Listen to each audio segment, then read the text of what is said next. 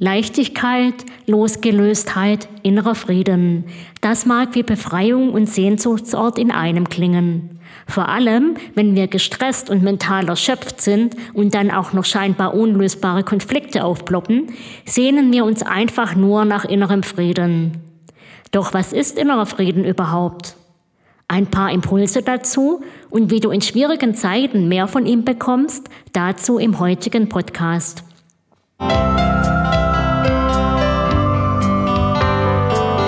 Herzlich willkommen zum Podcast Innerlich Frei von Manuela Seckler.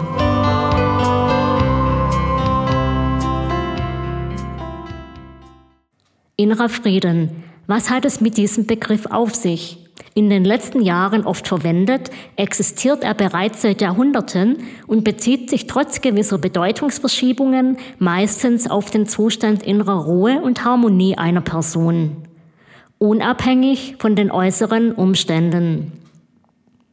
So sprach zum Beispiel Epiktet, freigelassener Sklave und bekannter stoischer Philosoph, über die Bedeutung des inneren Friedens oder auch der inneren Freiheit als Schlüssel zur Zufriedenheit. Stoiker wie der Senator Seneca und der Kaiser Mark Aurel empfahlen Gelassenheit und so etwas wie Emotionskontrolle, um einen Zustand des inneren Friedens zu erreichen. Im Buddhismus ist die Erlangung inneren Friedens ein zentraler Bestandteil der spirituellen Praxis. So ist ja die Meditation im Buddhismus schon seit alters her ein Werkzeug, um den Geist zu beruhigen und damit einen Zustand inneren Friedens zu erreichen. In unserer heutigen Zeit wird der Begriff des inneren Friedens vor allem als ein Schlüssel zu mentaler Gesundheit betrachtet, indem er als Zustand des Gleichgewichts, der inneren Ruhe und der Zufriedenheit mit sich selbst und seinem Leben gesehen wird. Damit eingeschlossen ist die Fähigkeit, innere Konflikte und negative Emotionen zu bewältigen, sowie eine insgesamt positiv gefärbte Einstellung zum Leben zu entwickeln. Okay, soweit so klar, denkst du dir jetzt vielleicht. Aber was kann ich tun, wenn ich genau das, wenn ich mehr inneren Frieden für mich erreichen möchte? Das kommt jetzt natürlich ein bisschen darauf an, aus welchen Gründen du dich genau aktuell im Unfrieden mit dir und deinem Leben fühlst. Doch ein paar allgemeinere Strategien kann ich gerne mit dir teilen. Ich greife im Folgenden vor allem auf den Fundus der Stoiker zurück, beschränke mich jedoch nicht darauf und beziehe es auf die heutige Zeit. Was sagen also die in manchen Kreisen recht populär gewordenen Stoiker, kurz gesagt zum inneren Frieden?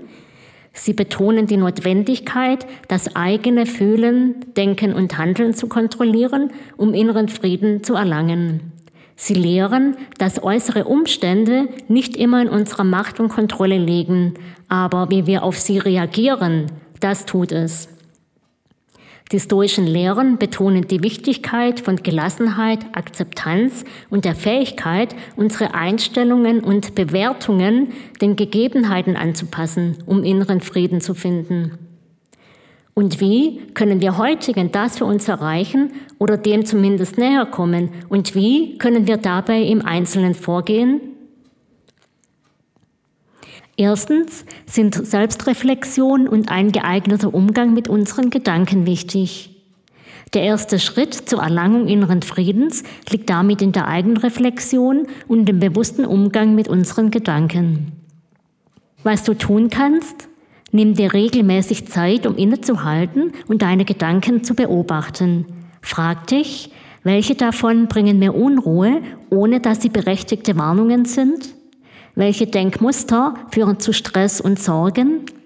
Indem du dich dieser Gedanken bewusst wirst, kannst du lernen, sie zu hinterfragen und sie durch positivere und konstruktivere Gedanken zu ersetzen. Zweitens, das Streben nach Kontrolle über Dinge, die außerhalb unserer Macht liegen, wie also Konflikte, die von außen her kommen, führt oft zu Frustration und Stress. Die stoische Philosophie lehrt uns daher die Kunst der Akzeptanz und des Loslassens. Was du konkret tun kannst? Akzeptiere, dass es Dinge gibt, die du nicht ändern kannst und konzentriere dich stattdessen darauf, wie du mit ihnen umgehst.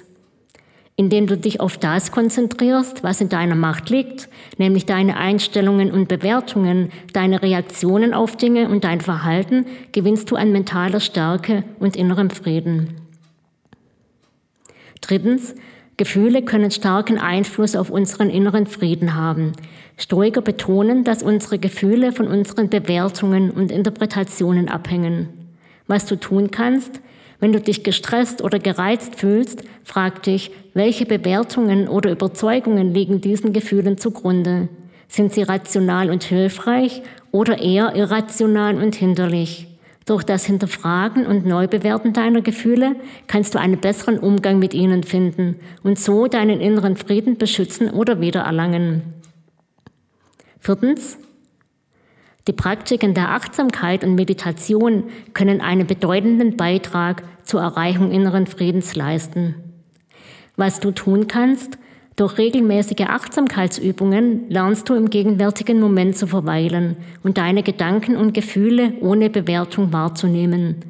Meditation kann dir helfen, deinen Geist zu beruhigen, dich von äußeren Einflüssen distanzieren und eine tiefe innere Ruhe zu erfahren. Wie könntest du dabei vorgehen? Indem du beispielsweise mit kurzen Atem-, Meditations- oder Achtsamkeitsübungen startest und mit zunehmender Übung die Dauer allmählich steigerst. Nun mag der Weg zum inneren Frieden mitunter gewiss herausfordernd sein, besonders wenn viel auf einmal auf dich hereinbricht. Doch wisse, er ist möglich und du darfst ihn auf deine Weise jederzeit beschreiten.